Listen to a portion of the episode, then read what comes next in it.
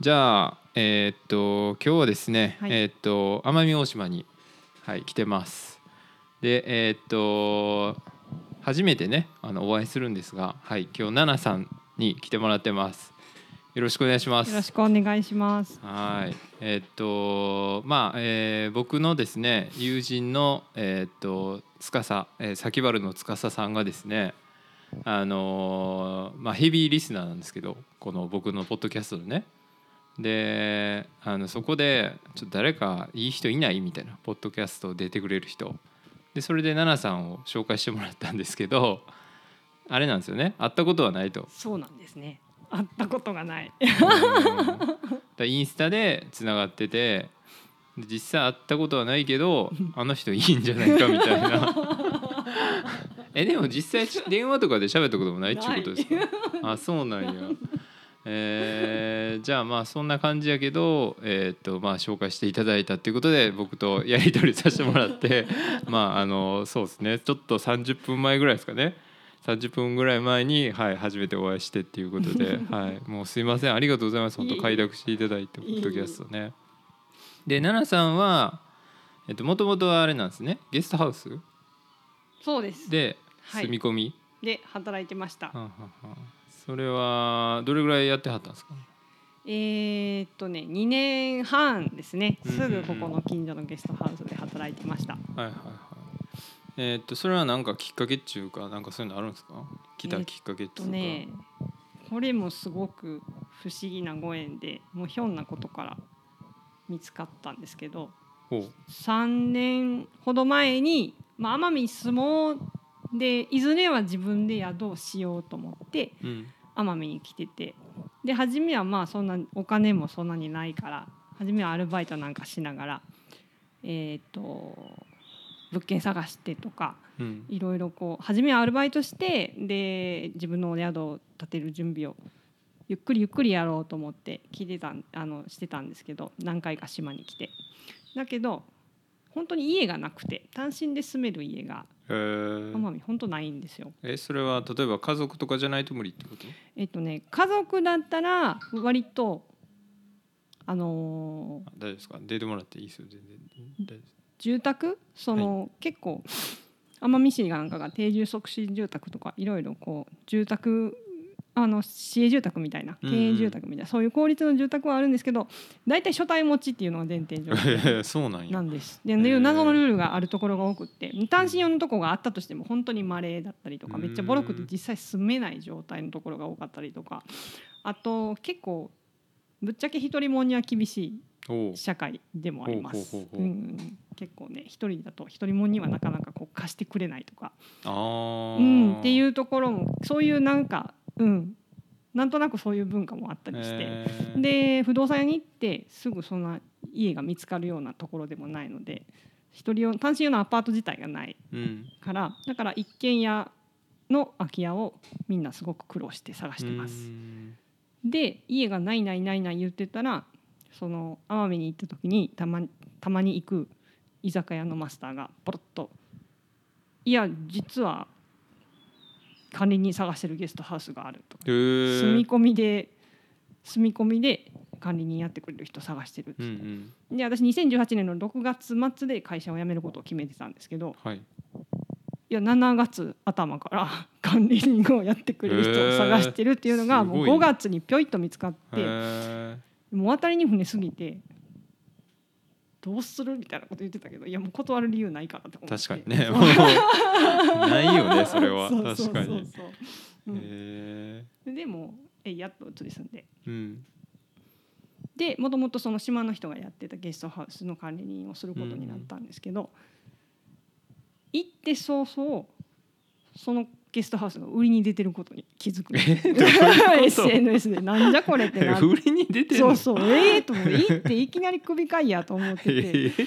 もうどういうことやろうと思って。まあまあでも雇われたからにはきっとまあ仕事はさせるつもりなんだろうなと思ってもう知らんふりして働いてたら、どうもほぼほぼ買い手はついてるらしいと。おおであの働いてたらもうなんかいつの間にかその新しいオーナーとの間であの今の管理人雇ってくれみたいな話が勝手にされててはいはいゲストハウスごと一緒に売られた感じ。ー なんじゃそそうらって。いうかそうか。もうセットでも従業員もセットでってことなんだ。そうそうそう。で三二年半立室仕事足掛け2年半仕事をしてうん。で、まあ、コロナでいろいろあって今回そこを離れてうん。今に至る。ああなるほどね。って感そうかじですね。そうかえー、じゃあまあそうか。えそれまではだから関西に関西にいました。えー、そっかそっか。でまあ関西を離れてまあその奄美にしたっていうのは何かあったんですか？その沖縄とかまあ言うたらこう南の島ってまあいっぱいあるじゃないですか。そうそう。なんか初めは石垣島かうん。奄美か高知の西の方うん。どれかにし3つのうちどれかにしようと思ってて。あ海がやっぱり、まあ、海が綺麗。うん海が綺麗で、そう。サンゴの海があるところ、はいはい。うん、で石垣が一番よく行ってたんですけどなんかもう外国人多すぎるし移住者もなんか私がやりたいようなことやってる人が多すぎてあもう早々にノミネートアウトして、うん、であとは高知と奄美の2択になったんですけど、うん。もうでも奄美はもうご縁ですね。なんかもう呼ばれたように、うん。でもドンピシャのタイミングでその仕事も見つかっちゃったから。うん。えじゃあその時はまだ迷ってたってこと？一応。そうそうそうそうそう。の高知か。高知もよく行ってました、えー。うん。すごいですね。ねやっぱ食べ物も美味しいしね高知、ううん。んあと人がいい、うん面白い、えー西の方ってあのあれですか？どなん？足摺岬側？あ足摺岬ね。うん足摺岬側です。中村とか宿毛とかあっち側ですね。はいはいはいはいはい。うん。いや僕も一回高知行ったんですけど、うん。まあ、ちょっと行ってみたい。足摺岬って聞いた、よく聞くじゃないですか。行ってみたいなと思ったけどあめっちゃ遠いじゃないですか。遠い。高知からも。それもあるんです。だからそうそう。だからやっぱり信じられへんぐらい遠いっていうだから実家和歌山なんですけど、うん。なんか和歌山に帰るのが奄美の方がやっぱ全然楽っていうのもまああるはある。うん。それもある。あそうか。和歌山やったら結構関空も近いそう関空からし、近いからっていうのもうんまあそれはねうん。時間距離にしたら全然奄美の方が便利だったっていう、あうん。そうなんですね。そえーじゃあその関西にいた時はどういう何をしてはったんですかその時ねずっとあれです。もう大学卒業してからはずっとサラリーマンしてました。へー。25から、うん、だから言ったら年がバレるけど、うん、13年間ぐらいずっとサラリーマンして。えーそれはどういう普通の 普通の仕事ってどんな仕事か分からへんけど。もうあの奄美に行く前は7年半あの製薬会社で働いてたんですけどね。製薬会社で働いてたんですけどその前は結構転々として。うん。なんか何が転職なのかも分からず。に、うんうん。でもいずれはどっかで宿をしたいなとは思ってたんですけど、へー。うんどんな仕事得意なんかも分からず結構いろいろ転々としてました。うん。うん。なるほどね。うん。じゃあまあその、まあ、宿がしたいっていうのはうん。あれですか？やっぱ結構その自分自身が旅が好きだったりゲストハウスとかうん。よく行ったりとかってしてはったってことですか、そうそうですね。旅が自分が旅が好きだったのとあとで大学の時に私京都駅前の旅館でバイトしてて。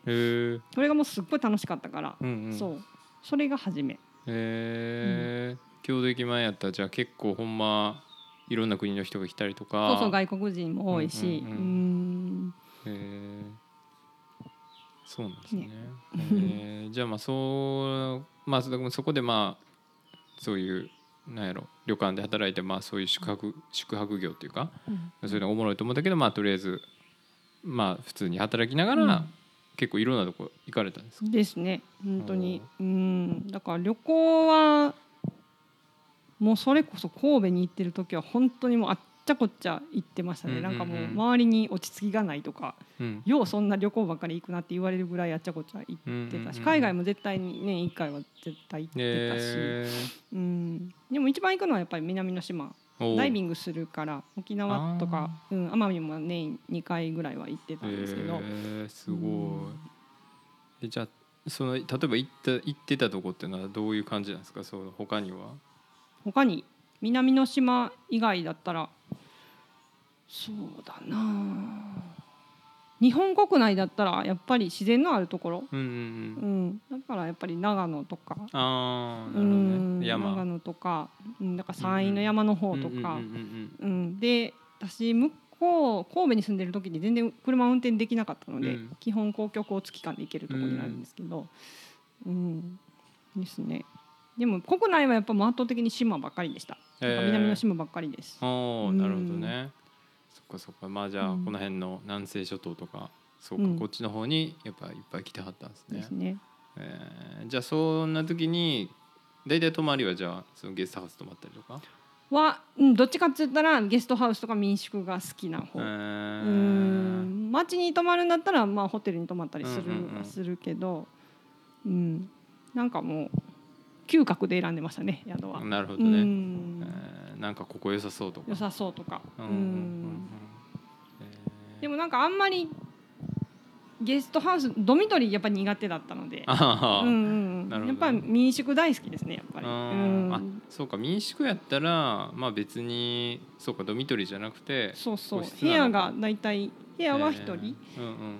そうトイレとかお風呂は共用でも寝る部屋は一人とかやし、でなんか南の島の民宿ってご飯美味しいことが多いから。あそっか。ご飯も出てくる、ご飯も民宿だったら大体ねうん。ご飯もついてたりするので、ああそっかそっか。うん。なるほどね、うんああまあそうやな。でも僕逆に民宿ってほとんど泊まったことないかもしれないですね。ゲストハウスばっかり。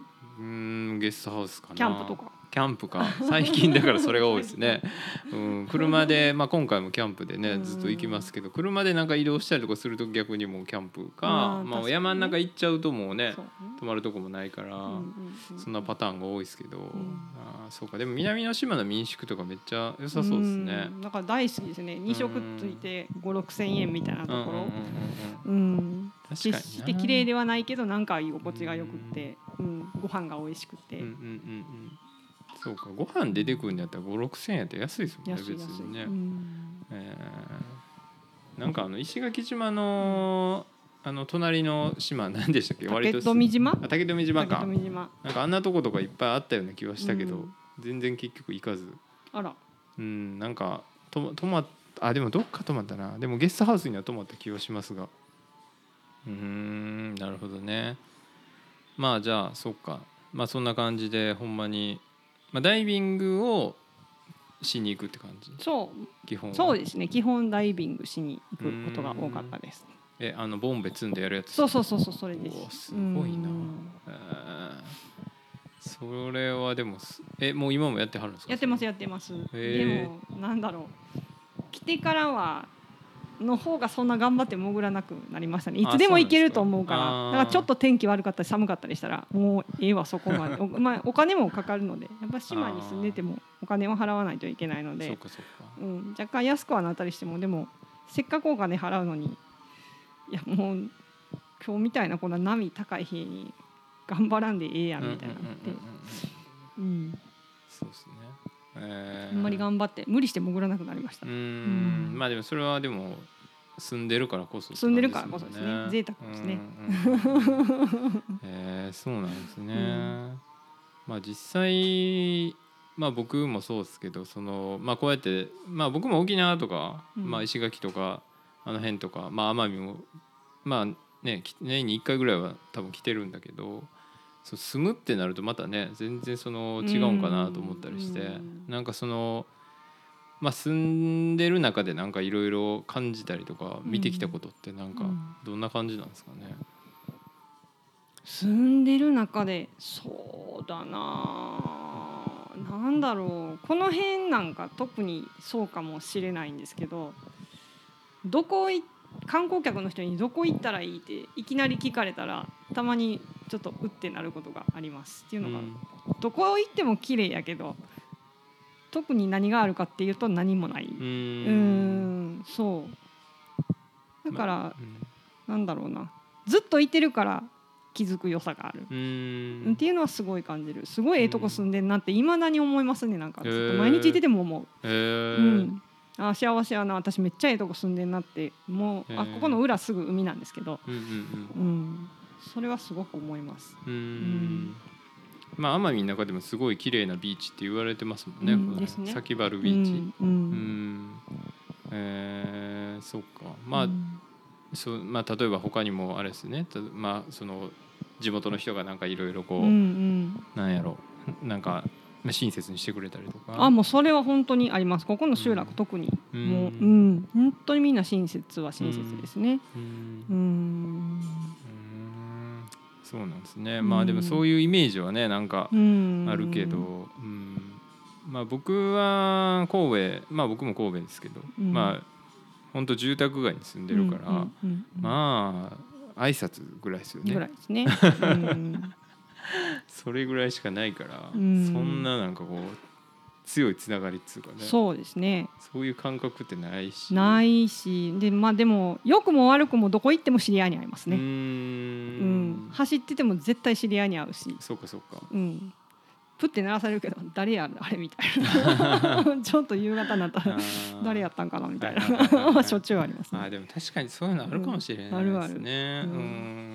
うん僕も今その神戸の北区でお陶芸やってるんですけおどでその、まあ、うちの師匠の家に、うん。まあ、毎日こう通ってるんですけど、なんか僕は知らなくても周りが知ってるみたいなパターンって結構あるなと思ってて、あでもうちもそうですよ。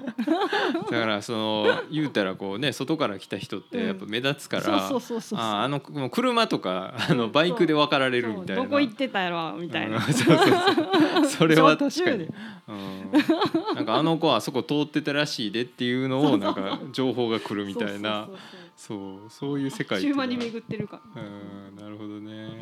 まあでもほんまにそういう感じのイメージはあるけど、そうそう。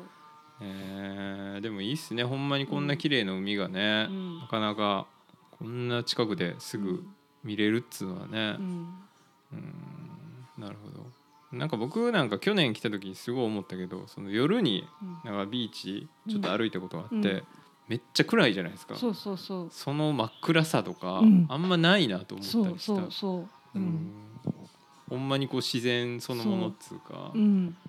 それは思う新月の時とかね。あー、本当に。うん。そうかそうかそういう時は特に真っ暗で、真っ暗。あーでそれはそうかそういう時とかもなかなかね観光で何日か来ただけじゃ見れないですもんね。うんうーんなるほどねそうか。まあじゃあまあそんな感じだから今やってはってとりあえずだからあれなんですね。ゲストハウスはもうやめたと。でそうですね。あのーゲストハウスとりあえず雇われて宿で働くのフェーズは終わり。うん。だからちょっと4月からはまた別の仕事をしつつ自分のお宿を立ち上げる準備にかかろうかと思ってます。それはまた別の場所でってことですね。いやもうこの周りで探そうかなって思う、へうーん。やっぱりここの海が好きやし、うんううん。ん。雰囲気が好きで、うん、空港の北ってなかなかあんまりこうみんな謝る岬とかうんともりとか、そのフライトのなんていうの？飛行機着いた後とか飛行機出る前の時間潰しで行って終わりっていう人が多いからあで飲食店が少ないからやっぱりあんまり人が来なくって、うん、なんか人来らんあの観光客呼ぶんは厳しいからこの辺はやめとけってよく言われるんですけど、うん。うん、でもやっぱりここが好きやから他ではピンとこないしなと思って。ううん。そうかそうか。うんまあ確かにそうやねそうやって自分が見てきた景色っていうのがね、うんここにあるし、まあ、知ってる場所じゃないと確かにこう自信を持っておすすめできへんかもしれないねですもんね。そうああでも本当にそれはそうだと思いますね。自分がその場所好きでないとやっうんうんうんうんうんぱり魅力も伝わらない。ううんんそうですね。うんそれは本当そうですねう。んまあやっぱだから奄美自体はやっぱ結構その北、えー南部というか、うん。その真ん中から南の方がやっぱその人が動いてるというか。というかあれですね。えっと多分奄美って土地勘ある人の方が多分それは少ないと思うんですけど。多分ねあの関西の人やったら。うん大体北のちょびっと北の範囲でこうコンパクトに動く人が意外に多い、うん、ほんまに一番の中心街も島のほんの北の方じゃないですか。で空港はそれよりもさらに1時間ぐらい車で走ったと北にあっうんうんうん。て、で大体人が集中するのってそのほんまに北の一部分ですね。えっと一番北の空港から、えっとそこから南に車で1時間まの那勢、うんうん。その間にやっぱり観光客って集中してうん。宿もすごく多い、うん。うん、っていう傾向があるので、うん、島の人なんかはやっぱり商売するんだったらそこでしろってうん。言われたりはするんですけど、うん。なるほどね。達郷とかあの辺ってことですか？そうですね。辰郷まさにそうですね。うん。確かにあの辺はなんかすごいうん。多い印象はありますよね。なんかお店とかもすごい多いし、店が多いっていうのはうん。やっぱり、なるほどね、うん、僕はあの島豆腐屋ああもう行ってもう僕めっちゃ感動して。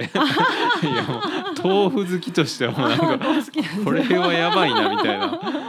こんななんか豆腐食べ放題的な そんなんあんのっていう衝撃を受けたのを覚えてますけど大体あれよね。あの初めの豆腐でテンション上がって湯豆腐食べ過ぎて、うん。あの定食自体もすごいボリュームじゃない そうですね。来た時に後悔する、うん。いやほんまにあの、ね。ついついね。そううんミキもあるやんみたいな。そうミキもある。豆乳もある。でお腹いもうはち切れんばかりいっぱいになったけどまだ帰りに豆乳ドーナツ買って帰る。豆腐ドーナツ買って帰るみたいなね。うんいやほんまにでもあれはマジでいいっすね。どうなんやろ。関西人は好きなんじゃないかなと思うけど、まあ豆腐好きな人多い気するし。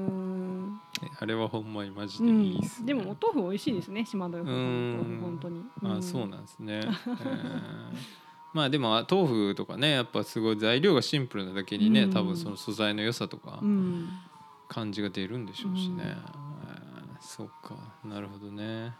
まあそうね。あの辺がそうか。やっぱビッグ2とか。ビッグ2とかね。ああの辺なんですね。やっぱもう。ビッグ2の存在は大きいですね。ビッグ2、ね、あビッグ2、うん、ショッピングセンショッピングセンターです。うんそうそうですね。奄美に一番でっかいショッピングでかいですねあれね。あのもうあのフォントが何とも言えない。そうそうそうビッグ2っていうね。うん。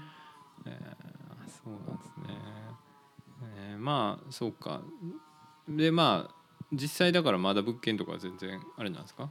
決まってないそうですね。まだ全然なんとなくあの辺で、うん、誰が土地持ってるかみたいなのおを 探ってる段階ですね。えー実際この辺ってどうどうなんですか？その空き家というかあんまりもう使われてないお家とかって増えてきてる感じなんですか？空き家もあるし例えばこうあの親が住んでた家とか、うんうんうんあとは子供を住ますために置いてたけど実際子供が帰ってこなくてそのままずっと空いてるお家とかっていうのは、いっぱいいっぱいもうここのここに笠利に限らず島中たくさんあるんですけど、まあ、島というか日本中の田舎に多い話なんまあそうでですけど、どこでもね。だけどどうしてもこう人に貸すってなると中のもの全部片付けたりとか、うん。古いとこ補修したりとかこっちだったら結構まだおあのおトイレが汲み取りうん。のとことかがあったりして大幅なリフォームが必要。だからうん。なかなかみんなそこまで踏み切らないとか。う、ん。うん。あとはもう単純によそ者にそんなに簡単に貸してくれない、まあそうですね。うん、っていうのもあります。ううん。ん、だからみんなーンの人は家がないないないないって言ってうん。諦めて帰っちゃう人も実際多いし、で農地もあのもうサトウキビずっと作ってて先祖代々農地として受け継がれてたけどもう農業継いでないしとか自分今農業やってるけどもう年いっててもう後継ぎもいないしって言って、うんそのまま荒れ地になってしまってる農地もいっぱいある。うんでも農地ってこう他のことに転用しようと思ったらすごい難しいいろんな手続きがいるから、そうだからなかなかみんなそこまでたどり着かないっていうか、それがハードルになってずっとほっとかれてる土地っていうのはたくさんある。状態ですね。うん。そうかそういうのをなんか例えば促進する人たちっていうのはやっぱりいるんですか？は最近なんかそういう動きはうんやっぱり出てきてます。空き家バン奄美空き家ラボとか、空き家ラボとか、うんもうなんかうん活発になってきたなって最近になってやっぱ思いますうね。ん。そうか。でもまあそんだけやっぱまあでもそういう世の中の流れもあるんかもしれないですね。そのうん。まあなんやろ。リモートワークがどうのみたいな感じうん、コロナでちょっと加速した感も確かにある。えー今までみたいにこう住む場所に縛られすぎんとか今まであんな満員電車よう乗ってたなみたいな人とかが増えてきてるのかもしれないですね。なんか働く側もあと事業者側も高いお金払って町にとどまる意味がなくなってきたから、うんだからもうそれで本当にこのコロナを機に一気にそこに拍車はかかってうる。ん。うんそうですね、うん。えーまあでもいいことですねそれはうね、ん。まあでも確かにそういうこうつながりが強い土地なだけに、うん。やっぱこういきなり知らない人が 入るっていうのがなかなかやっぱうん。まあ難しいっていうのはまあまあね、うんああるんでしょうね。うん。まあとはいえそういう全く知り合いのいないところにね、うん。まあは入っていくっていうか知り合いを作るっていうこと自体がね、うん。なかなかね難しいですもんね。うんまあでも奈々さんの場合はそうやってこうゲストハウスで働くっていうのがあったからそうっていうですね。のでうんそのゲストハウス自体とかもやっぱこの辺の集落の人となんかいろいろお付き合いとかもあったんですけどもともと全然なかったりはしたんですけどその管理人になったばっかりの時にここの集落の区長さんの家族がまあ、内地に住んでるんですけど、うんえっと、夏に帰省した時に泊まってくれてそしたらなんか区長さんがすごい親切な人やから、うん。いろんな行事集落の行事のこととかいろいろ教えてくれるようになってならなんかその近所のお茶の家とかで飲んだりするようになったりとか。う。ん。やっぱりどんな行事があるかっていうのをちゃんと分かる分かってあのあのほら何月何日に何かあるよって言われたらほな行くじゃないですか、うん。ちゃんとこうみんな例えばなんだろう。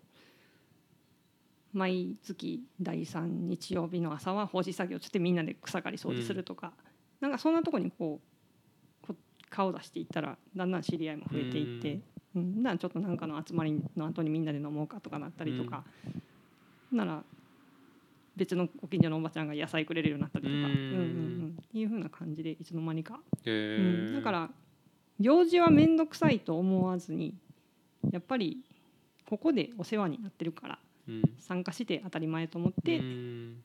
出てたら、まあ今みたいになんかこううんみみんなうんにあのなんていうのかな。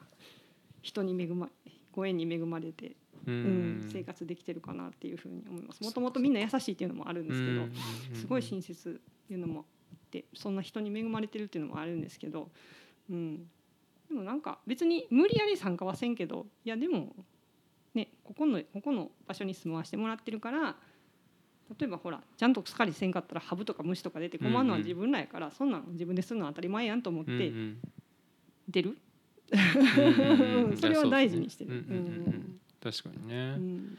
えーそうか。まあでもそういうなんやろ。ここほんまにだからここの集落で生活する覚悟というか、まあ、する気があるっていうか。あるっていうかねうん。なんかそれを本当にいちいちこう負担に感じる人とうんいやそうでない人楽しんでできる人っていうやっぱりそうね。うんうん。いろいろいると思うのでまあうん。それはね人それぞれかなうんうんうんそれ好きやったら多分向いてるだろううしんなんかそんなんやっぱり負担やなとか面倒くさいなと思っうんうんてやっぱりあの I ターンでも町に住んでる人もやっぱいます。ああうん、那瀬にアパート借りて、ううんんうん。うんなんか町と変わらん生活してるような人もいます。うん、うん。そうかそうか。うん。なるほどね。確かにあんま3つってもまあそうか。エリアによっては確かにそういうこともあるのか。うん。まあでも確かになんかこうまあ沖縄にしてもそう奄美にしてもそうだけど、結構やっぱこうまあ向こうでも運動会関西の方でもなんかそういう運動会みたいな集まりがあるとかって話とかも聞くけどこの人は行事好きなんやなっあて運動会大好きですね。運動会何回あるのかな？運動会、うん、いひひといやワンシーズンに運動会三回あります。そんなに ちょっと多い気がするけどな。あの校区小学校の校区の中で集落対抗でまずやります。ほんでそれで まずまあそれがもう予選兼ねてるんですけどうんう、んそれで頑張った人は今度は笠利町内でうん校区対抗の体育大会があって。うんでさらにそこでまたあの頑張った人は奄美市で地域地区対抗。うんおーで、なるほどね。駅伝もそんな感じですね。あ駅伝とかバレーとバレーとか駅伝もそんな感じですね。なんかもうとにかく、うん、スポーツ行事大好き、うーんなるほどね。結構ガチですみんな。ああ本気でやるんだ。相撲とかも。そうなんや。うんあ相撲なんか赤木なうん。赤木名の方行ってて。でなんか学校の横通ってパッて見たらなんか相撲稽古場みたいなありますあります。ねやっぱ結構そういうのあるんだと思って。あの集落必ず奄美は絶対集落に一つは絶対土俵あります。あマジで？そこのこ あの何前の公民館もちゃんと土俵がありあます。そうなんや。あります。そう。それは誰がやるんですか？えその普通にこの収録の人がそう秋に。あ今もやるってこと？やりますやります。マジで？すげえな相撲うかでもやっぱ子供がどこも少なくなってきてだからそこの土俵を使わなくなったらもうここは終わりやっていうふうには言う,、言うそういう言い方をする人もいるらしい。うーん。あなるほどね。ね。あーまあでも僕も昔そうやな。そういやうん。大三島ってあのうん。しまなみ海道の中の大三島って島があるんですけどそこでもなんかそこも相撲の神事みたいなのがあるとこでえ行ったらそのわんぱく相撲みたいな子供たちが土俵でやっててあれめっちゃ面白くーて 先生とかこういろいろ教えたりとかしてるのも面白かったし なんかその大人とかもこう真剣にこうん。なんかあの何？こう行事やったりとかしててなんかああなんか相撲ってなんかいいなとかすごい僕思った記供の憶あるけど。相撲はね感動します、うんん、本当に感動するみんな一一ー生懸命で毎年10月のあれかな大体昔の体育の日うんうんうん。10月の10日10日とかであしたりのあのはいはい。三連休に毎年あの小根祭って言ってあの笠利町内の相撲大会があるんですけど。うん。結構もう小学校なんかみんなねもう泣きながらやってたりとかしてうん。すごい感動します。へえで可愛いねほんまに面白いし ゃいいいっすよねああいうのね。えーそうか。運動会運動会は何が一番盛り上がるんですか？綱引きとか？えー、なんだろう。メインみたいなのあるんですか？かな これがメインみたいな。なんだろう。えー、でも最後の年代別リレーとかかな。あ年リレーね。代年代別っていうかうんほら。うん。だから大南層は例えば30代女子とか、ううん。んあそういう感じなんですね。うん。だからこう1チーム全世代とからこう選手を出して集落選抜みたいな感じで、うんうん、なんかなん熱ていうの？ね総力戦みたいな、う んそれは確かに あ熱れが熱いやろな。ラストやしうんうんラストの競技やし。うん。うん。あいつ早いなっていうやつが毎年来たりする収録もあるってことですね。あるあるある、えー。そうそうそう。でもなんかみんなどこも若者が少ないから30 20代30代はもう1日でなんかねもう7種目とか8種目そとか れ。ひどかったら10種目ぐらいエントリーさせられてるみたいな。そうそうそう。それ30代だらきついな20代と40代両方出なあかんとか。あー、うん。はあそういう人が少ないから。へえ それはちょっとえぐいな。でそれ年3回でしょ？そう。あのそうワンシーズンで3回、ね。まあ、どれか1個は台風で飛んだりするんですけど、えー。うん。なるほどねえー、面白いですね。運動会面白いですよ本当に、うんうん。なんかそういうの確かになんかなんやろな。なんか学生の時とかにやっぱこうなんか高校生ぐらいになったらもうなんかだるいわみたいな、うん。なんかあんなんもうええわみたいな感じになったけど 逆に今大人になって僕も30を超えてきて逆にやりたいなっていう気持ちはあるかな、うんそうそれこそ駅伝にしてもうん。そうやけど、なんか結構鹿児島は駅伝が熱いという話もそうそうそうそう。ねレベルが高い、ねうん。鹿児島県のそういう駅伝大会みたいなのもあるんですよね。うう、ん。ん。なんかそれ僕たまたま聞いてるそのレプリカント FM ってポッドキャスト番組があってうんうんうんでそのその人は福島の人がゲストで出てたけうんうんうんうん。どその人がまああのそういう駅伝大会福島も熱いらしいんですけどうん。鹿児島も熱いっていうのでなんかうんうんうん。肝付きうんうんうんのうんそのランニングチームみたいなのがいてなんかめちゃめちゃ速いみたいな話をしててそうそうそう。だから鹿児島は結構駅伝熱いんだと思ってたら奄美もね奄美の選抜っていうのがあるんですよね。う。です。大島ですね。うーん。あそうか。大島大島っていうくくり大島地徳之島となりますね。かそう。あの辺も入ってる。世論まで入りますね。あ世論まで入って世るそうだから合同練習なんか本当大変ですよね。なんかもううん。ガチガチな感じね。そうそうそうそうそうそう。そうなんや。すげえ。そのもっとローカルな駅伝とかもあるんですか？この例えば笠利駅伝みたいな。ありますよ。笠利町笠利町内一周駅伝。マジで？そうそうそうそう。ありますあります。えそれどれぐらいガチです。距離的には？距離はねだ笠利一周なんで、うん。ほ大体50キロ。50か。50キロ。おー。で大体あれ小学生から、うん。えっと、区間ごとにこう年齢とかそのカテゴリーが決まっててだと例えばここの区間は小学生女子とか。ああ、うん。はいはいはいはいはいそうそうそう。あーそういう設定はもうあるわけですね、うん。あ距離とかそセクション。です。うんうんうん。で15人小学生から50代までほ15人でたすきをつないでそれは校区対抗です。小学校の校区対抗、はいはいはい。結構ガチ、ううー。んん、牛久牛久とかは牛久です、うん。はいはいはいあーそうなんや、うん。すごいですね。えそれ奈々さんも出たりするんです出ましたよ。お。2回。何キロぐらい？それ何キロぐらいのセクションはなんですか？2 2キロ半ですあーね女子なそんなもんなんですね。女子の女子の期間は2キロ半で男子になると3キロ4キロとかでだアンカーがダントツ長くて7.6キロ、おおだいぶ長いですね、うん、へアンカーだけが長い。でも他は多分最長でも多分5キロいかないうんうんですねうんうん。大体4キロでも長い方ぐらいですね。まあそれぐらいやったらまああれやな、でも逆に大変ですやっぱり、うん。スピード勝負高校生には絶対かなわない。確かにねまあそうね変に短い方が、大変です。もんね確かにね、うん。きついかもしれない。うちらの全力みたいなスピードでみんな走るからそうね確かに、うん。あんまりそのジョグみたいな感じじゃなくなってくるもんなそんな短い距離うそうそうそうそう。へえそうなんや、でもうんじゃあそれは毎年結構じゃあ盛り上がる感じなんですね。盛り上がる。うえんーいいっすね。楽しそう。でもそんななんか僕もすごいそのポッドキャストでその駅伝の話聞いてあなんか出たいなとかちょっと最近思ってて、住所移しましょうか。こっち来てね。今年11そうほんまっ月すね、うん。あ11月なんだ。11月。住所だけこっちにあったら多分文句言われる、あ そうなんうん、面白いですね。へえでも楽しそうそんな。めっちゃ楽しい。ですね。えー、そえ？う奄美全体のはあるんですか？それはないんですか奄美市？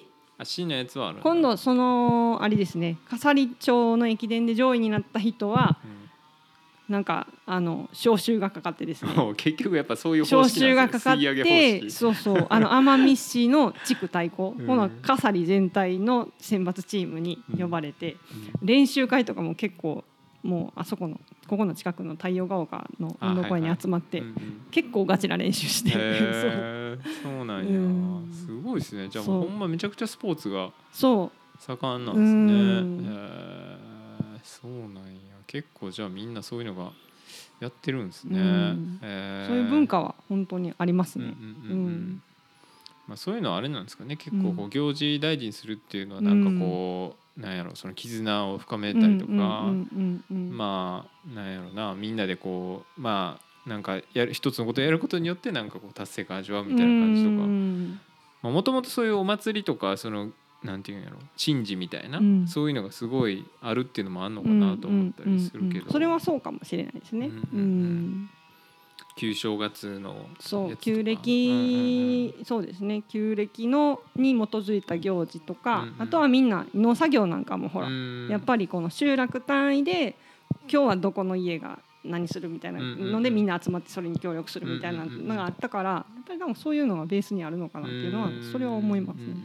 そうですよね、うん。まあ稲か稲刈りとかもまあ昔はね別うん。にその本島の方でもね。人手がないから、じゃあこう誰々さんちの田んぼ今度やろうみたいな感じ、ね、うちの母親の田舎とかもまあなんかそんな感じやったってお聞いてるけどどちらですか？京都の美山っていうところなんですけどね。かやぶきのおーはいそうですね。そうもう超田舎なんで、うんうんうん いいとこですね辺とかも。そうすごいいいとこなんですけどね,、かや服もそうですもんね。そうそうそうそう、うんなんかそういううんうんうん。そういう感じのカルチャーってやっぱあるっていうことなんですね。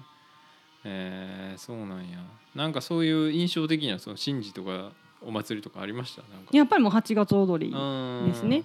六丁ってやつですか？うん六最後に六丁踊る最後に六丁六丁、うんまあいろんな踊り歌踊りがあって、もう本当にそれも集落ごとに違うんですけど、多分でも一番大事な行事何って言ったらもう多分9割以上の人は8月踊りっっていうと思いまます。す。うんん。具体的にはどんな感じなんですか？その。だから本当はあのなんていうのかな五穀豊穣を祈る、うんと家内安全五穀豊穣を祈ってえっと山回りって言ってあの各家々を回って、うん。でえっと大体1週間のうちの3日頭3日1日休んで後ろ3日うん。前半が荒節って言って後半が芝刺しっていうんですけど、うんその全部6日間で全集落回る。全全集落のあ全家を回る、うんうんうんあ全集落じゃなくて集落の中の全部の家を回るっていうのがもともとのうんうんうんもともとのスタイルなんですけど大体今はどこもやっぱり高齢化が進んで体力的にきついのでもう簡略化はされてる。だから本当はもうその3日間休んで1日休んでその3日間計6日間本当にもう一晩中踊る。っっていうお祭りやで。だからもうしなんていうのかな。昔みんなやっぱり生活も厳しかったし、うん。もうなんていうの天災で台風とかうんあとはあの飢饉で命のお脅かされるようなことだってあるので、でほらサトウキビ地獄とか言って、ね奄美の人ってずっと歴史的にもすごくまあ薩摩苦しい。藩がすそうごいうそうすごいみんな貧乏で食べるものがなくてすごい厳しい時代もあったからだからなんていうのかな。多分8月踊りって多分そのこお腹いっぱいご飯が食べられる、数少ないあの機会の一つうんだからもうお腹いっぱいごちそう食べてすごいいっぱいごちそうが振る舞われるんですけど、うん。そのお踊りの合間合間にお腹いっぱいごちそう食べてで多分ああやって一晩中踊って命がけで五穀豊穣を祈る行事なんかなって、まあ、個人的な解釈なんですけどうん。まあでもそういう雰囲気を感じるうん、そうきっとそうだったんだろううなって。うん。ん。なるほどね。えー。うん。まあそうか。そんだけだから本当に一年の中でスペシャルな日やといううん。かその習慣ってことですね。えーそうなんですね。いやまあでもそういうのって確かになんかこうまあ僕もお祭りが好きで結構いろんなとこ行ったりしたけどやっぱその、まあ、言ってもこう 見に行ってるだけの話なんで、うんうんうんまあなんかやっぱりこう住んでる人がやるのとまたちょっとちゃうんかなとか。まあなんか1週間前ぐらいからもうそうそうしだすとかね多分そういうのもあんねやろうしなんかああの2年前のあ2年前のあいつやばかったなみたいうん。なそういう語り草とか なんかありそうやなとか。うんなんかそういうのうもん。なんやろな。そういう積み重ねていくっていうのがまあうん。運動会にしてもそうなんかもしれんけどうんですね。うん。伝説のランナーみたいなのとか多分いるんやろなとか。あの時の先原はマジで黄金時代やったなとか、うん、なんかありそうやなとか思ったりしてたけど、えー。いやすごいですね。でもそういうのをなんか経験してるっていうのはなんかすごいうん。いいなと思うし、うん、なかなかね、うん。まあ、そこまでなかなか中に入ってうん。やられてるっていうのが本当に面白いなと思いましたけど、うん。僕は。うーん。そうか。いやでもほんまにでもそうか。もうじゃあいろんなイベントとかもそのお祭りの方とかももう一緒にやられてるって感じですね。すね。うんそうなんですね結構準備とかはじゃあもうがっつりやってる感じなんですか？準備もそうですね。うん。ありますね。うんごちそうの準備とか。うん。例えばどういうもの食べるんですか？そのいやもういろいろだから本当になんていうのかなあの沖縄とかでもよくあるオードブルみたいに、うんなんていうの揚げ物がいっぱい乗ったこのおかずの盛り合わせみたいなの作るとこもあればお寿司やらおにぎり作ったりとか本当にそれはもういろいろですね。なるほどね。うん。だから伝統的な島料理出したりとか、うんうんうん。それはもう家によってまちうんまち、うん。そのホストになる家が頑張ってうんうんうん。ごちそうを用意して振る舞う時間ですね。うん。うんうんうんうんうん。あそうか。その回ってくるから、うん。うんうんあーその。皆さんをもってなす。うんうんうんうん。うん。あじゃあみんな丸ごと来るってことなんですか？そう。ああそういうこと、すごい人数になりますねそうそれねそうそう。だからこここの日はどこの家とどこの家でどこの家みたいな感じで順に回って、えうんー。各家でごちそういただいて、うんううん。んお酒も飲んで。お酒も飲んで。そうそうそうそえらいことになりそうな、うん、すごい。奥さんは大変ですねだから, まあうんやっぱりもうそこの奥さんが一番大変っちゃ大変まあそうかもな、うん。えーそうなんや。でも面白いですね、うん。まあなんかそういうの全然まあ関西住んでてもねうん。経験できないことやし、うん。うん。なるほどね、えーじゃあまあそのあれですかそのまあ宿を自分でやられるってことですけど、それはもう自分が好きやったその民宿みたいな？そうちっちゃい宿をしようかなと思ってます、うんうんうん。本当にもううん。多分最大でも2組限定ぐらいの。うんうんうんうんうんうん。もう一人で回せるサイズにしようとうんうんうん思ってうん、うんまあご飯とかも出すみたいな感じそうご飯も普通のご飯が食べられる宿がいいかなとうん思っあいいっすね、うんそういうのね。その特別ななんかそう。ああいうのじゃなくて日常的な。そう、うんうんうんなんかこう旅館とか泊まったら旅館とかホテルでこうなんていうのじゃじゃーんって出てくるご飯って、うんうん。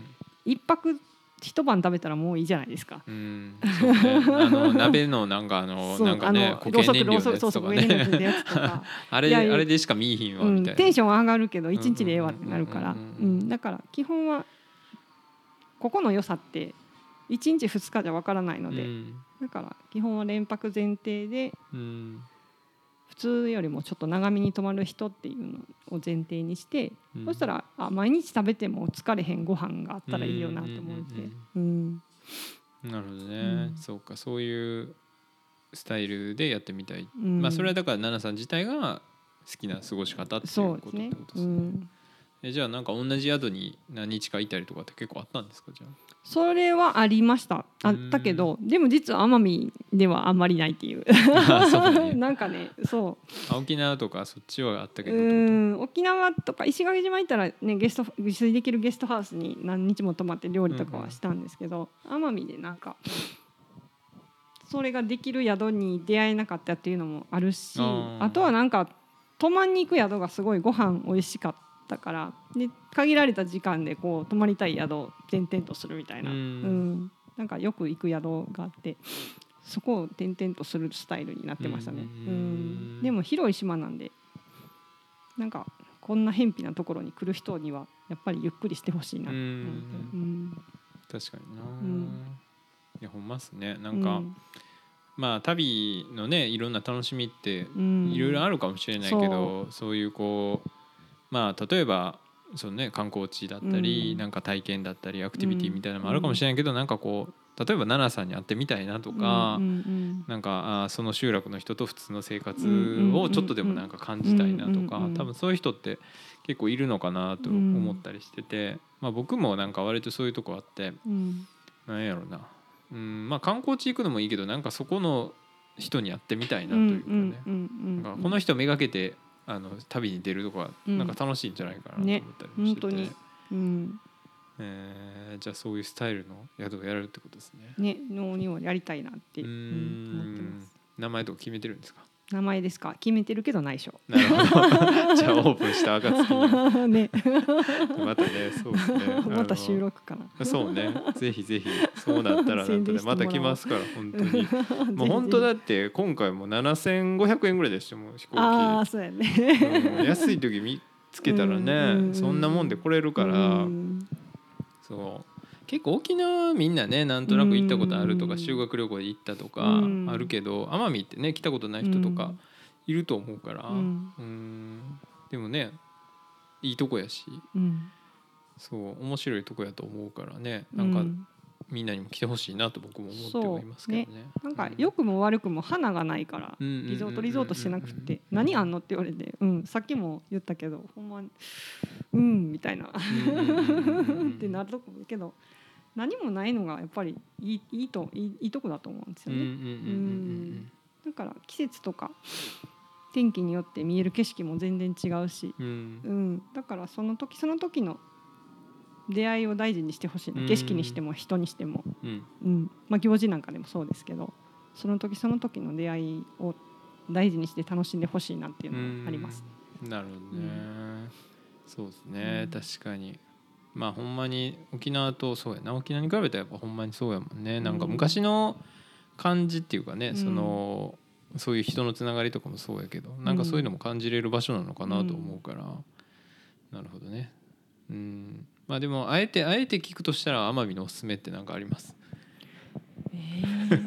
あえてそれでも聞きますが。場所とじゃあ食べ物。食べ物場所はねもう本当に先原の海岸の朝日です。はい。うん。朝日。朝日。こっちから登ってくるんですね。あ夕日はそうか。あっちぐらいかな？反対側か、うんうんうん。うんうんうん。夕日は対岸と夕日いうか。は夕日はそう山挟んで向こう側なの。で、うんうんうん。夕日ももちろん綺麗な場所はたくさんあるけど、ううん。うん。んこっちは朝日が昇る側なので朝日。なるほど。うん、ですね。じゃあちなみに食べ物は、食べ物美味しいもんいっぱいありすぎうんうんうん。てね、今のシーズンはやっぱ単管ですか？単管は美味しいしあと内地で食べれないものっつったら生もずくかな。あもずく。もずく。うん。大体こっちってゴールデンウィークの後半ぐらいに梅雨入りするんですけど、うんうん。大体そのあたりのタイミングで収穫が始まっうんて、うん。うん。養殖なんですけど養殖っつっても海にビーチに網を張ってたらそれにかんたた勝手に種がついて勝手に育つらしいです。へえ、そうか。それを刈りて植えてるわけじゃないということなんですね。そう種を自分らで植えるわけじゃなくてうん。網だけ張ってそこで勝手に生えるもずくを取る。なるほど。で業者がそれを売ってるんですけど、うん。それは本当美味しいですね。へえ、うん。じゃあその季節じゃないと食べれない。な食べれない、おおうん、5そう。月ゴールデンウィーク明け。そうそう。大体ほら内地で売ってるのって乾燥させてるかそれか塩いっぱいつけて塩漬けにして売ってるので、塩抜きしてももうしわしわになって細くなってるんですけど、はい。生もずくは本当に美味しい、うーん。もずく大体ね5月後半からお6月初め、です。なるほどね。うん。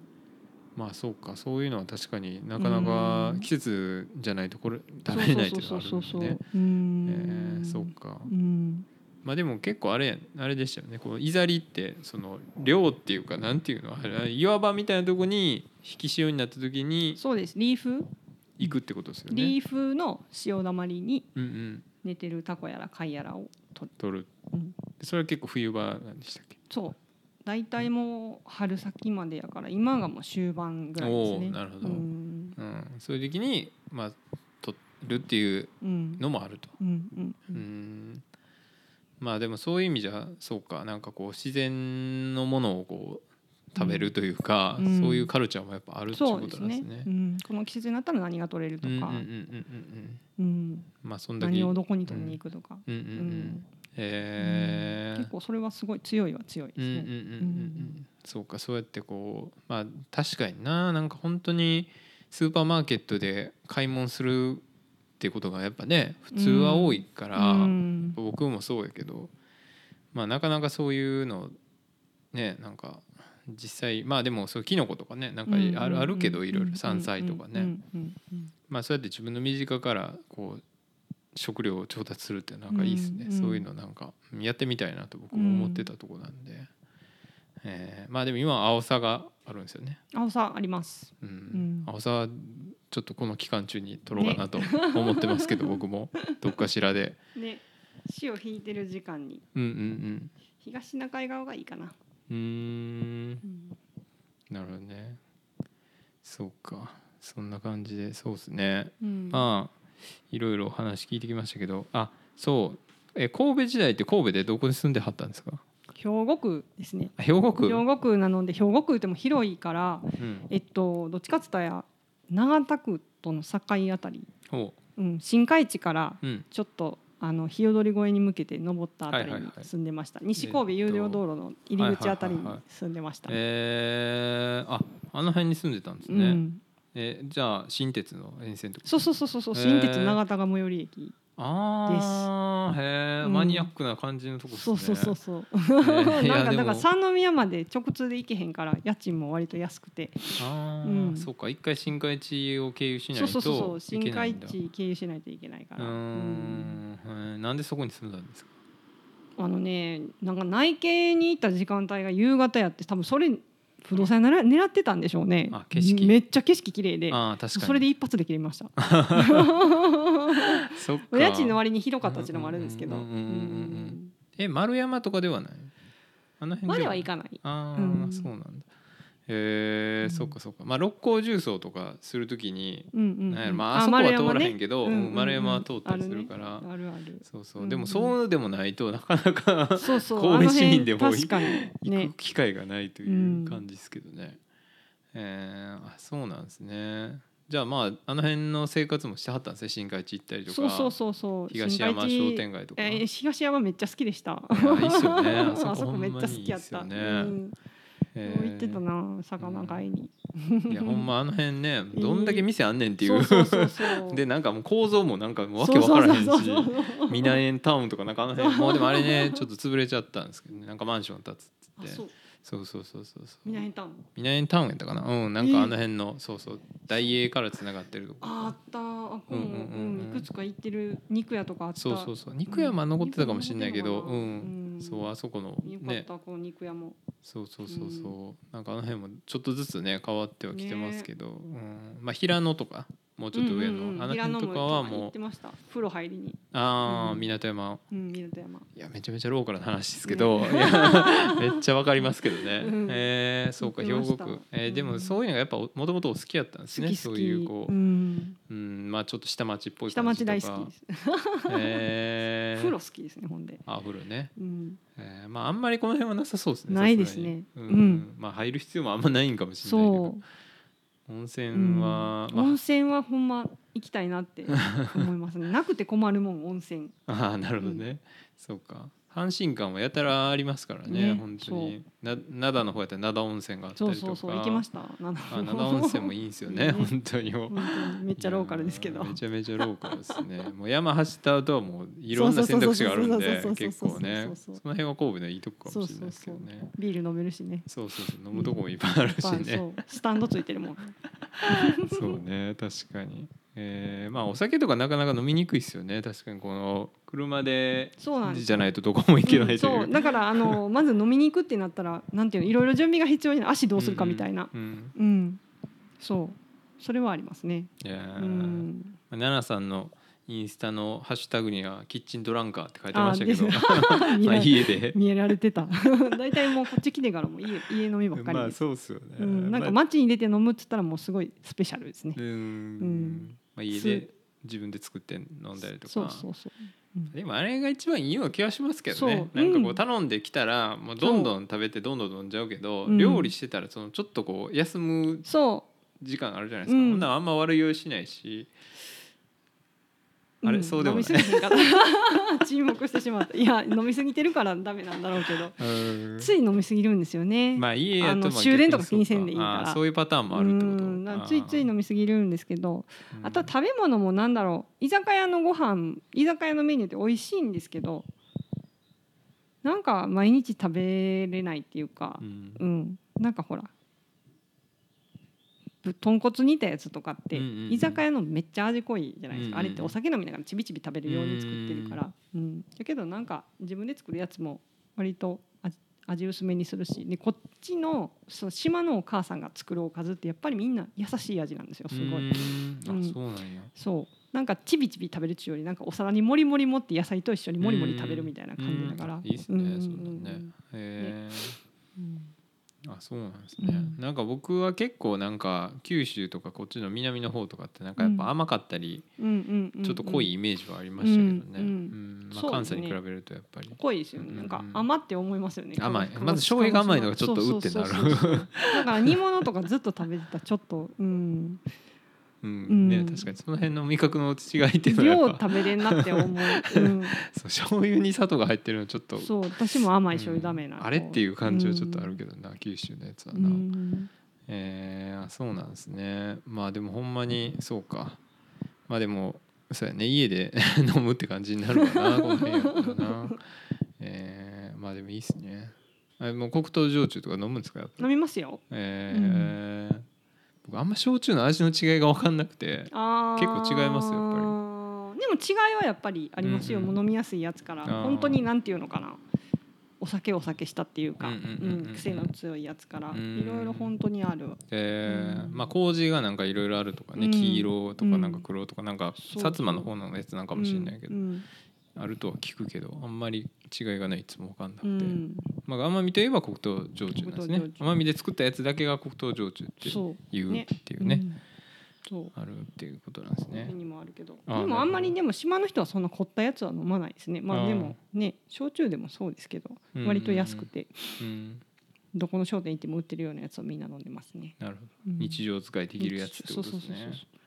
なるほどね、そうかそうかまあそうですね。あとじゃあえーっとそうマラソンっていうかそういうランニングがお好きやって聞いうんたんですけど、それはどういうあれなんですか？もともとなんかその陸上やってたところなんですか？いやもともと全然陸上やってなくて多分何年ぐらい前かな？13年ぐらい前かな？始めたの、ほんと社会人になってからで。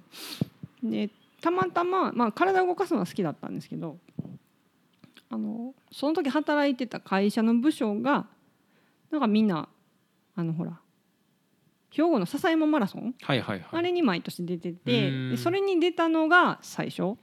今よりめっちゃ体重重かってで初めて出た笹山マラソンはね24キロあたりでタイムアウトっていうか、うんうん。うん関門費かかっうてん。リタイアでした。うんです。うん、でいきなりそのランニングの練習始めていきなりマラソン42キロを出たってことですか？そういきなり始めた感じ。まあまあでも、うん、学生の時もずっと剣道やってたんですけどあずっと剣道やってたんですけどその剣道のトレーニングの一環でちょこちょこ走ってはいたけど、うんうんうん。だから5キロとか8キロとかぐらいはちょこちょこほんまジョギングやってたけど、でもなんかタイム気にしながら走り出したんで本当に最近うん。ですね、うん。フルマラソンを初めて走っフルマラソンを完走したのも多分ちょうど10年前ですね。えうーん。あでもその笹山マラソンでもう途中で関門引っかかってもうそうそうそうそう悔しくって。あ悔しい。もうそこで ええわってなるんじじゃなくてそうそう。やっぱ頑張ろうってなったってことなんですね。うん。でそれで初めてマラソン完走したのは何どこの、ま、何のマラソン小豆島でした小豆島島のうん、へー。11月にあるやつ。何やったかな？タートルマラソン。えー、タートルマラソンやけどなんか制限時間多分ね意外に短かったはず。全然タートルちゃうやんみたいな。アップダウンもすごかった。そうそうアップダウンもすごくすご小豆島ってすごいそうそうそうそうそうそう泣きそうになりました本当。うん。あマラソンってでも結構そういう平坦なばっかでもないんですね。平坦なコーススの方が少ないんじゃないですかね。やっぱある程度あるんですね。うん、えー神戸もまあね多少あるっていうのはうん見たけど、神戸は。うん。でもほとんどフラットかフラット神戸は割とね、ううんんうん。うん。神戸大阪は割とフラットですね。うーん。うん。そうなんや、うん。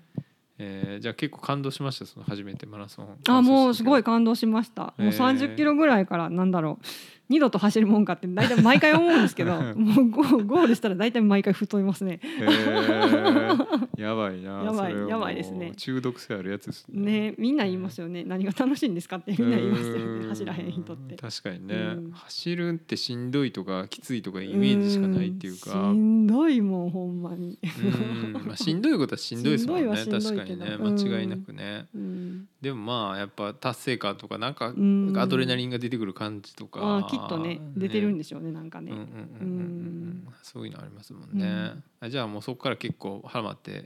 そうですね。結構なんかほんで旅行がてら走るようになりましたね今度は。旅行好きやったから。うんうんうん。そう。でなんかダイビングで行った石垣島でマラソンあるよっつって、うんな夏にダイビング行ったら今度冬に行って、うんうん石垣島マラソン走るみたいな、えー。うん、あんなとこめっちゃ綺麗そうですね。石垣島のマラソンとか。綺麗けどやっぱあこもアップダウンすごかったりとか。で結構なんかもう行く年によって気温が全然違いすぎるっていうかうん、ね。向こうの1月ってたまに 20, 20度越す時もあれば、うんうん10度台前半の時もあるし、はいはいはい。うん、結構なんかコントロールが難しうい難しいですね。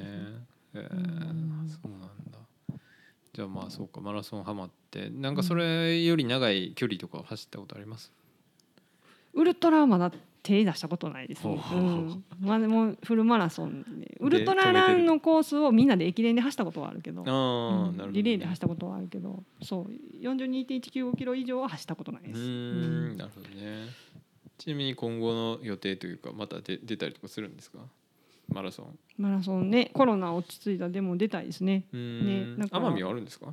奄美はね加計呂麻島でマラソン大会があります。るんだ、うん、えー。本当はなんか私が移住する直前までこの笠利ここの周りここの前もうんうん。コースになってて、桜マラソンってあったんですけどその3年前をラストになくなっちゃって、あらそうなうんですね、ん、で今はだから奄美でマラソンって言ったらかけるまマラソン。かけるまハーフが最最長ですけど、ああそううん。そこもアップダウンどぎついコースです。難コースですね。ね。すごい、えー。うん。でもいい季節なんで次はぜひ、うーん。あそうなんですね。再開されたら。ああ、うん。そうですね。確かにね。中止とか。マラソンは割と結構中止になったりしてるの多いそうですね。やっぱり密になるっていうのとあとやっぱりあの映像ですよね、うん飲み物食べ物がのあれが難しいですよね。なんかトレランとか割と大会バンバンやってる感じます。るんですけど、ううん。うん。あれは密になりにくいのと、山の中やから多分別にねみんな気にしないけど、うん。うん。まあやっぱ街中やしなっていうのはあるんかもしれないですね、うんマラソンはね。そうそうそう。えちなみにトレランもやったりするんですか？一回出てもうしんどすぎて二度と出るかと思いました一応靴も持ってるんですけど。あそうね。そう一回なんか京都の宇治から滋賀まで行くマラソンなんか23キロぐらいだったかな、うんうんうん。で京都マラソンの2週間後だったんですよね。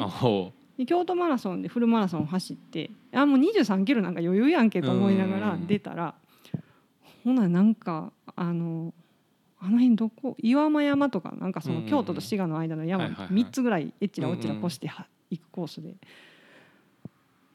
なんかもう一番疲労になってきてるあたりで激下りとかじゃないですか。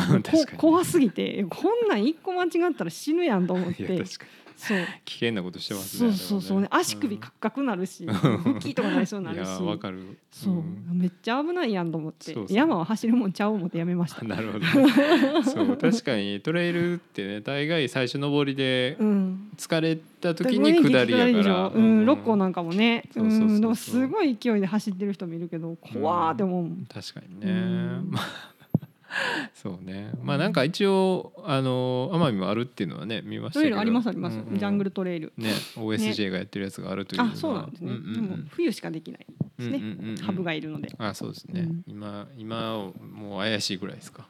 もうそろそろ怪しいですね。そろそろ怪しい。もうそろそろ気をつけなさいよっていう。なるほど。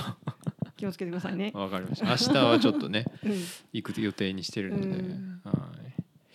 まあそんなとこですかね、うん。はい。えっとそうですね。じゃあ最後になんかあの一応みんなに聞いてるんですけど、うん。マイクラシックっていうコーナーをね。えっと設けてまして、まあ、自分の中のこの定番と言えるようななんかものであったり、うん。本であったり映画であったり音楽であったり何でもいいんですけど、なんか一つ紹介してもらえると何がないいかなと思って考えてクラシックって聞くのでめっちゃ古い本持ってきました。はい。これ父親から借りパクした本なんですけど沢村貞子さんっていうへ多分昭和の迷惑役名脇役って言われた女優さんが書いた本なんですけど、えはい。この人めっちゃ料理好きっていうかものすごい食べるのが好きなんですよね。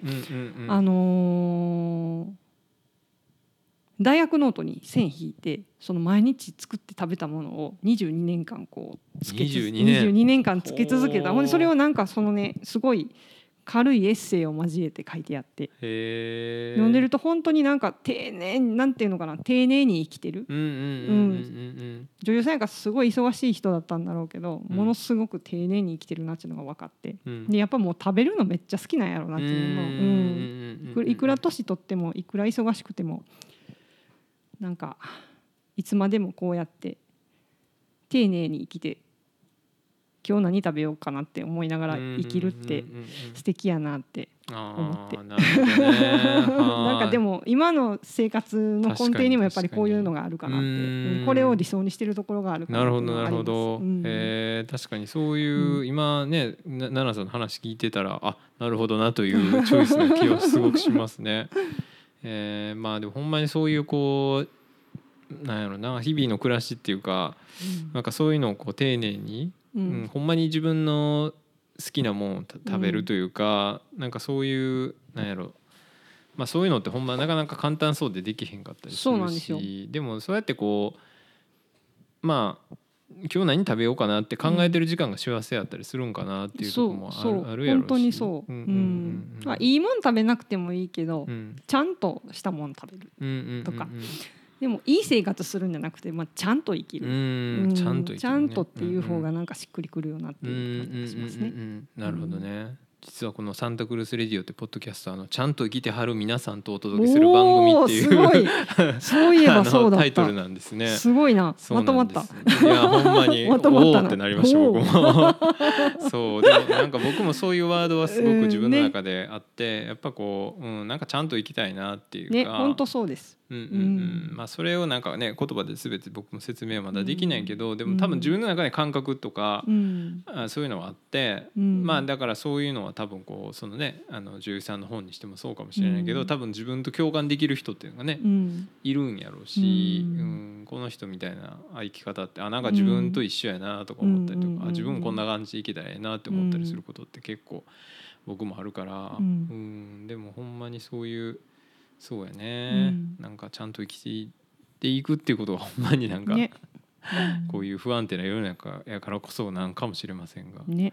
うにん。なるほどね。ちなみに今日はじゃあ晩ご飯は何を食べる予定なんですか？何しようかな。カツオの漬けが残ってるなあいいですね。えー。あカツオも食べてくださいね。美味しいですよあ今。カツオね。うんカツオ、カツオ大好きです、うん、僕も。島のカツオ。うーん。お魚もね本当ね。美味しいですもんね,、うん。ね。確かにね。はいじゃあ、えー、と私の献立日記ね、はいうん。ご紹介いただきました。はい。はい、そんな感じですかね。はいじゃあまあそんな感じでえっ、となんか宣伝とかあります？奈々さん。宣伝ですか？はい、宣伝。まあ、宿ができてから宿ができてからですね。はい。わかりまし交互期待。たはい。じゃあ宿ができましたら僕も何かしらあの 発信するようにしますので。お願いします。はい。ということでじゃあ今日は奈々さんとお話ししました。はい。ありがとうございました。ありがっさまりょうた。あありがとうさまりょうた。はい